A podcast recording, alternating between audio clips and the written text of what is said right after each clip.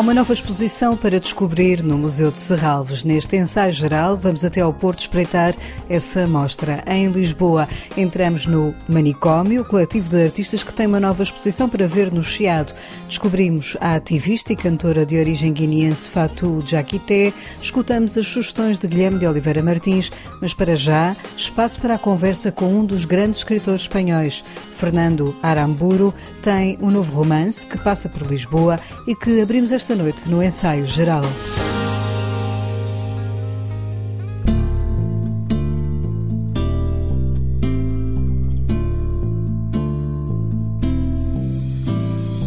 Depois do sucesso de Pátria, o livro sobre a ETA, que vendeu mais de um milhão e meio de exemplares em todo o mundo, o escritor basco Fernando Aramburu tem novo romance. O Regresso dos Andorinhões já está nas livrarias portuguesas e conta ao leitor a história de Tony, um professor de filosofia zangado com o mundo que toma uma decisão drástica na vida. A circunstância de que ele esteja harto do mundo me parecia que venia pedida. A circunstância dele estar farto do mundo pareceu-me que era exigida pela sua decisão de se suicidar dentro de um ano. Contudo, eu fui estimulado para começar a escrita do livro por outras questões. Primeiro, responder à pergunta como viveríamos se soubéssemos antecipadamente o dia e a hora da nossa morte. Como é que isso afetaria a nossa vida? Como iríamos gerir o tempo, as nossas ocupações, o trabalho? Por outro lado, quis oferecer aos leitores a possibilidade de verem e observarem por dentro, até ao detalhe, a intimidade de um ser humano do nosso tempo a intimidade de um ser humano de nosso tempo. E ao contar a história do protagonista, Fernando Aramburu conta também, em parte, a história recente de Espanha, cuja sociedade se vê ao espelho neste romance. Bueno, eu creo que a todas as sociedades les vendría bien mirarse no espejo. Acho que todas as sociedades lhes faz bem verem-se ao espelho. De facto, a literatura coloca-as perante um espelho, mas outra questão é a imagem que o espelho reproduz, se é ou não agradável. Isso já o dizia o romancista francês Stendhal no século XIX. Eu não defendo que se deve generalizar e considerar que a família do protagonista seja um modelo ou a que predominava no seu tempo. É verdade é que percorre toda a vida, que vem desde o franquismo, passando pela transição para a democracia. E isso dá lugar a um retrato social no qual muitos cidadãos se reconhecerão mais ou menos. social, naturalmente, em que os cidadãos se reconhecerão mais ou menos. De origem basca, Fernando Aramburu conta-nos em O Regresso dos Andorinhões a história de um homem que teve um casamento falhado e que revive o passado. Desde jovem, ele ha intentado o afecto ha buscado o amor. Desde jovem que ele tentou o afeto, procurou o amor. Em algum momento até o conheceu, mas não com grandes resultados. Por isso, quando entramos no romance, encontramos um homem desenganado que considera que todo o seu esforço para conseguir uma relação harmoniosa com os seus semelhantes foram uma fraude. Talvez não tenham merecido a pena. Ele consola-se com seres não humanos, com uma cadela e uma boneca de companhia, ou com os próprios pássaros que ele contempla como com um desejo de participar de forma imaginária na sua vida.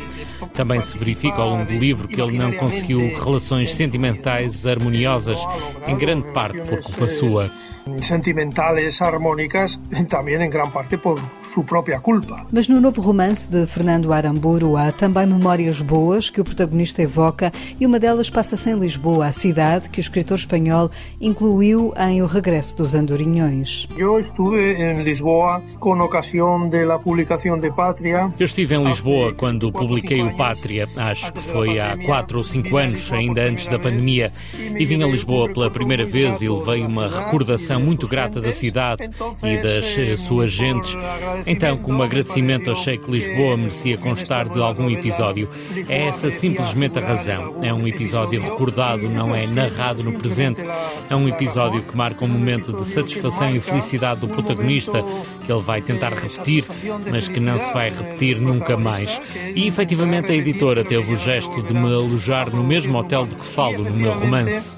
A editora ha tenido o gesto de alojarme no mesmo hotel que se menciona em minha novela. E neste Hotel Lisboeta, onde decorre a entrevista, o escritor fala de algumas semelhanças que tem com o protagonista do seu romance, que se desprende dos seus livros. Tenho que confessar que eu tenho muito poucas concomitâncias com o protagonista. Devo confessar que tenho muito poucas semelhanças com o protagonista, mas tenho algumas, e uma delas é o fervor pelos livros. Eu não seria capaz de me desprender dos meus livros, mas ele faz isso, vai deixando-os paulatinamente pela cidade. A mim parece-me, com este gesto, que ele não sucumbe ao nihilismo inicial. Ele poderia ter deitado fora todos os seus livros, levado pelo desejo de livrar-se das amarras materiais que, no fim, quando pensa em suicidar-se,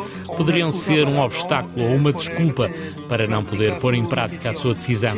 Mas ele vai deixando os livros pelas ruas de Madrid, com a esperança de que outras pessoas os possam encontrar e desfrutar deles, lendo-os. Los puedan encontrar e disfrutar leyéndolos. Neste diário em que se torna este livro, quisemos perceber com o escritor como foi trabalhar no novo romance depois do sucesso estrondoso que teve com Pátria, que chegou a ser adaptado à televisão. É verdade llevado el libro conmigo por muitos países. É verdade que levei o livro por muitos países, fiz muitas viagens, muitas intervenções públicas, mas quando me sento a escrever, tudo o que fiz antes não está presente de forma alguma, não me coloca qualquer problema.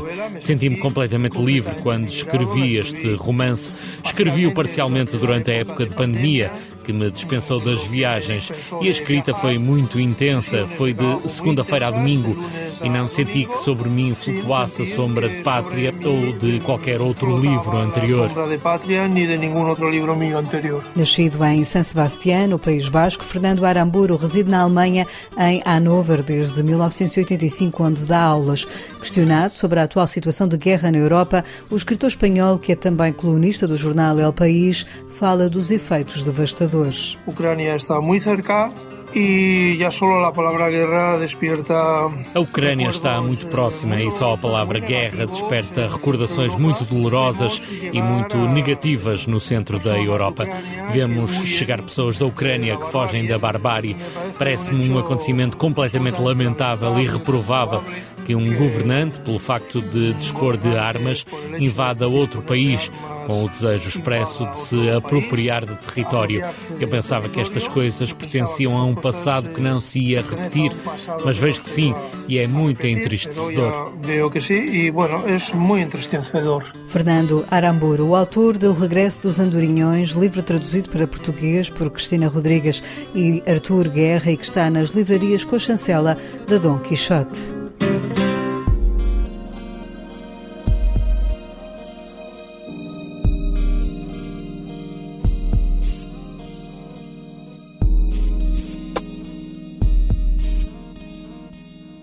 Visitar o Museu de Serralves por estes dias é descobrir as novas peças que foram adquiridas para a coleção.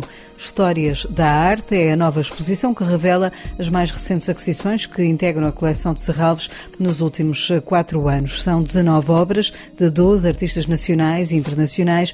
Algumas delas foram doações, como indica a curadora Isabel Braga. É uma seleção de obras que foram recentemente adquiridas para a coleção de, de Serralves quando eu digo adquiridas, estou-me a referir não só a compras, mas também obras que foram depositadas, que são provenientes de, de outras coleções, coleções privadas e de, e de, doações também. São, tam, eh, as doações são também uh, importantes até porque acabam por refletir alguma, enfim, alguma cumplicidade entre os artistas e a própria instituição. Aqui estão obras desde 2018 que foram adquiridas entre 2018 e 2021 e, isto é uma seleção, eh, porque de facto houve muito mais obras que, que entraram para a coleção nesse, durante este período. São obras que vão integrar as mais de 4.300 obras que fazem a coleção de Serralves e muitas já contam parte da história de arte, mas também outras histórias, indica Isabel Braga, explicando assim o título desta exposição, plural? Por um lado, a própria história da arte e, enfim, aquilo que, que, significará a presença destes artistas daqui a uns anos na história da arte propriamente dita. E hum, alguns deles nesta, nesta exposição eh, pode dizer-se que já fazem parte da história da arte, da arte nacional, até porque há várias gerações aqui representadas.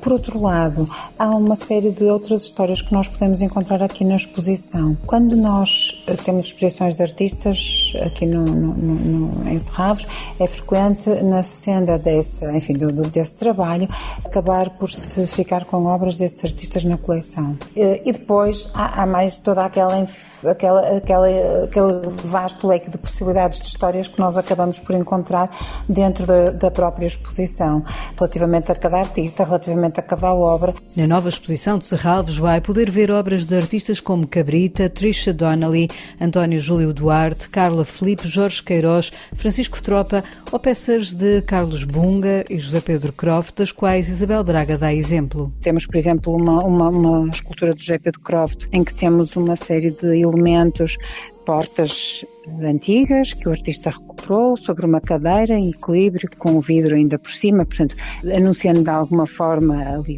um desmoronar daquilo, porque o aspecto que dá é que de facto a coisa está num equilíbrio assim mais ou menos precário. E a obra do Carlos Bunga, que é um artista que utiliza materiais pobres e que pinta sobre materiais pobres, portanto há aí uma referência à própria história da arte e que uh, utiliza um dispositivo semelhante a uma vitrine onde guarda essa pintura sobre cartão, com a devida iluminação, numa alusão ao museu e à vontade própria da, da humanidade de preservar aquilo que é frágil e, daquilo que é, e aquilo que é finito. São obras que entraram na coleção de Serralves, mostrando a sua vitalidade e o apoio daquela instituição aos artistas. Uma coleção não é um acumular de objetos, não é? Uma coleção é um é de facto um organismo vivo que não, não está estático. E é justamente isso que acontece com a coleção de Serralves.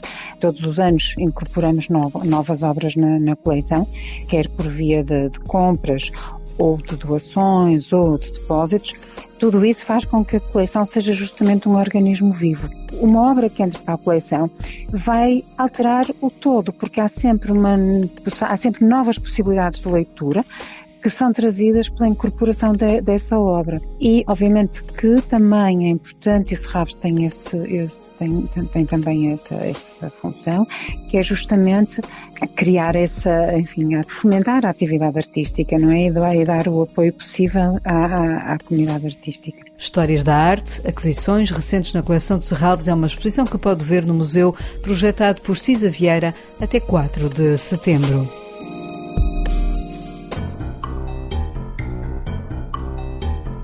No centro de Lisboa, no espaço da Fidelidade à Arte, no Chiado, poderá ver até 15 de julho a exposição Limiar da Trilogia. É uma mostra que tem a curadoria do Manicômio, um coletivo artístico que apresenta trabalhos dos artistas Brálio Moreira, Carolina Carvalhal e Cláudia R. Sampaio, aqui apresentados pelo diretor Sandro Rezende. São artistas que trabalham dentro do nosso espaço, artistas Manicômio, que têm um trabalho sobre a culpa que nunca tiveram, sobre hum, o estigma que também nunca tiveram, mas que a sociedade assim os tornou. Portanto, eu acho que esta exposição, mais do que arte contemporânea que o é, é também uh, um grito de hum, desmistificação do que possa ser a saúde mental. São artistas onde os problemas de saúde mental estão presentes, mas que exploram a pintura, a instalação e a cerâmica como uma linguagem artística, não como terapia, indica Sandro Rezende, diretor do manicômio. Todos os momentos positivos para nós são importantes, porque demonstra a qualidade e o valor que as pessoas, e neste caso que os nossos artistas, têm. E é sempre importante que galerias como a Arte Cidade consigam ter a capacidade mental de perceber que o valor artístico não é o valor da doença. A exposição centra-se na ideia de limiar, o limiar social, criativo e de percepção humana. É no confronto entre as barreiras mentais e sociais que se constrói o jogo artístico destes criativos que Sandro Rezende descreve. Da parte da Carolina vamos ver três desenhos de grande dimensão, pintados, tanto pintura acrílica sobre papel. Da parte do Braulio vamos ver uma instalação de pássaros e um desenho também pintado. E da parte da Cláudia vamos ver cerca de 18 peças de Viva pintadas.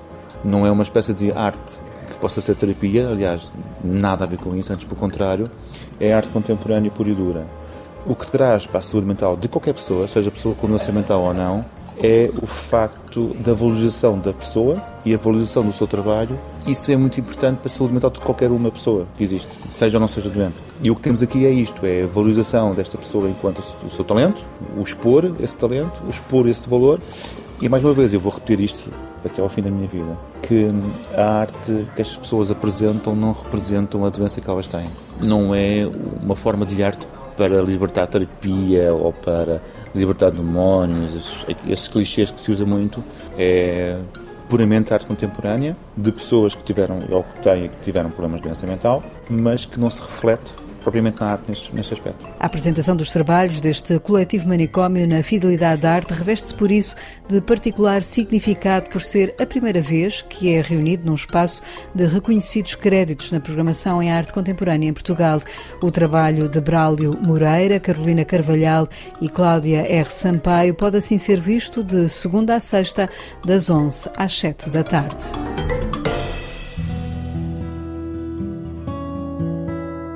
No ensaio geral, recebemos agora Guilherme de Oliveira Martins, o nosso colaborador semanal do Centro Nacional de Cultura, que nos fala também esta noite sobre o novo romance do escritor basco Fernando Aramburu. Por mais livros que tenha lido, aquele professor confessa que há coisas que não entende e acredita que até já viveu o que tinha a viver. E escolhe meticulosamente um dia para desaparecer. Precisa de um ano para pôr os assuntos em dia e, entretanto, descobrir as razões para esta solução radical. Todas as noites, com a cadela Pepa, escreve a sua crónica pessoal, a que não falta humor, mas que é também dura e descrente.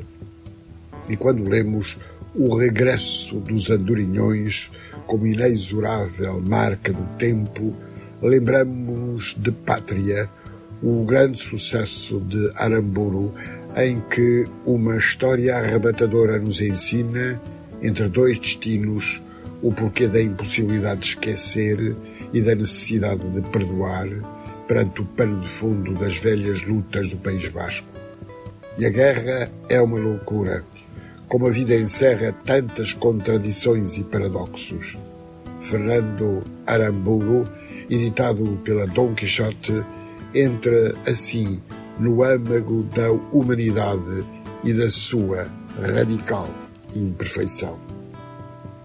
Agora que sentimos já a falta que nos faz o entusiasmo e a capacidade de jogar às escondidas com a realidade da vida de João Seabra, recomendo três livros que nos demonstram a importância do seu exemplo e do seu testemunho. De José Luís Ramos Pinheiro e Raquel Abcacis, João se abre à sua maneira na Dom Quixote, que nos traz o homem de corpo inteiro.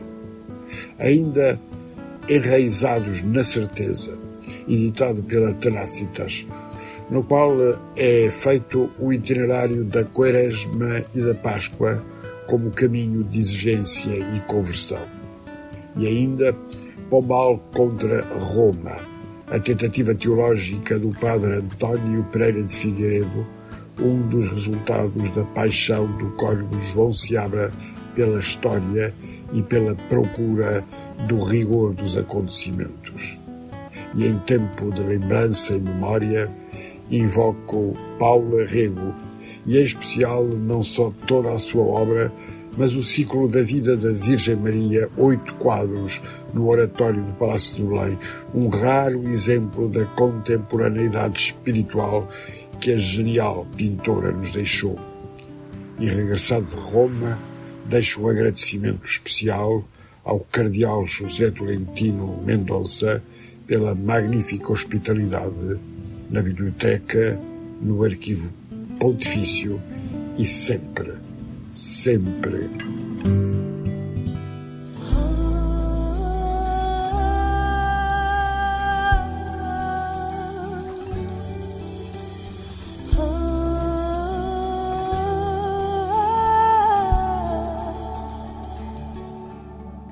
Esta é a voz de Fatou Jakite, uma cantora nascida na Guiné-Bissau e criada em Cabo Verde e que se dá assim a conhecer ao público português numa altura em que trabalha no seu primeiro disco. Vivi em Cabo Verde durante 25 anos, mas mesmo assim Uh, mantive o contacto com a Guiné-Bissau, com o crioulo da Guiné, com a cultura guineense. Então, sempre me senti guineense, mesmo com vários anos em Cabo Verde. Sempre tentei manter o crioulo bem firme e ser essa representante também da Guiné e Cabo Verde. E hoje eu sinto que eu sou Cabo Verde e Guiné, sinto que eu sou mais rica por causa disso. Isso reflete-se muito no meu trabalho.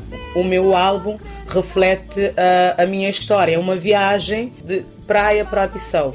O nome do álbum é Praia Bissau, justamente por causa da minha história, por ter vindo da Guiné-Bissau e ir para a praia. Então, Praia Bissau é tipo uma viagem que estamos a fazer de volta para a Guiné-Bissau, de volta para as minhas raízes. O álbum Praia Bissau já tem dois singles cá fora. Um deles, Yoga Lune Dagon, que é o que escutamos em fundo ao ensaio geral Fatou Jaquite, explica o que quer transmitir com a sua música que mistura duas influências. Eu trago mesmo a sonoridade da Guiné-Bissau. É um álbum muito puxado para o world music e eu trago vivências da Guiné-Bissau, vivências de, de um guinense que está com saudades da terra, das coisas que acontecem também em Cabo Verde, como são vistas as coisas na Guiné-Bissau e como são vistas as coisas em Cabo Verde. Então traz uma mescla deste trabalho, mas e quero defender muito a causa do empoderamento feminino, porque eu acho que é importantíssimo que as mulheres se sintam poderosas,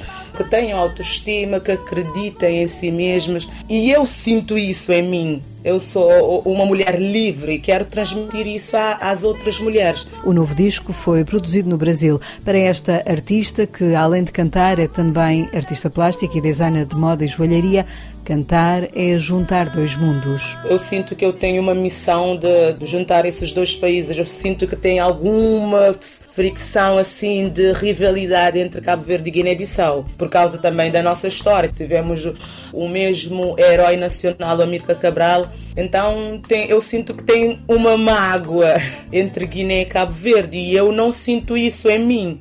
Então, a Fatuja aqui, eu acho que a missão da Fatuja aqui também é trazer isso, é trazer a união. Quero juntar Guiné e Cabo Verde através da música. Nesta missão, a também a ativista luta pelos direitos da mulher africana. São vários, vários, vários problemas. A mulher que sofre o abuso dentro de casa, no trabalho, por causa da condição financeira. Mas na Guiné, o que, é que eu pesquiso, eu vejo muitas, muitas coisas sobre uh, o casamento, casam meninas na infância, meninas com 14 anos obrigam-nas a casar. A mutilação genital é uma coisa muito importante eh, para abordarmos, porque isso tem que parar. Imaginem em pleno século XXI ainda a mulher estar sujeita a essas coisas. Então acho que temos que ir para frente, dar a voz, falar sobre isso, sobre a, falar sobre as mulheres que não têm voz é uma luta muito grande e não é só minha. E eu quero arrastar todas as mulheres comigo. É com esta voz de Fatou Jaquité que fechamos o ensaio geral de hoje, que teve sonorização de José Luís Moreira. Voltamos de hoje a oito dias à antena da rádio. Antes ainda, dia 22, às seis da tarde, venha ter connosco. Vamos estar ao vivo no Teatro Nacional Dona Maria II em Lisboa. Com este convite, despedimos-nos. Uma boa noite e um bom fim de semana.